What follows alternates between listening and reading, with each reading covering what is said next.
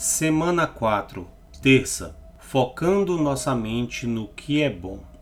Nosso Pai Celestial nos ama tanto que ele enviou seu Filho para morrer por nós. A grandeza de seu amor é incompreensível. Podemos encontrar paz sabendo que nosso Deus não apenas nos ama, mas também gosta de nós.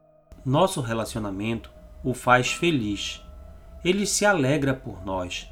Seu amor por nós proporciona um lugar de conforto e confiança tranquila. Não há nada que possamos fazer para que ele nos ame menos. Mesmo se falharmos com seu amor, seu amor nunca terá fim.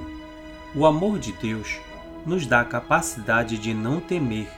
Não precisamos temer sua desaprovação ou rejeição.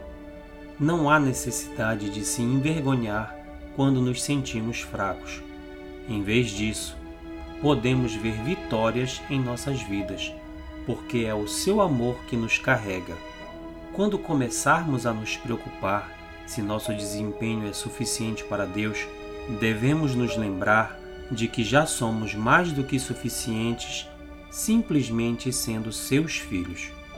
Deus Pai, obrigado por seu amor, obrigado por me amar primeiro mesmo quando eu era incapaz de te amar.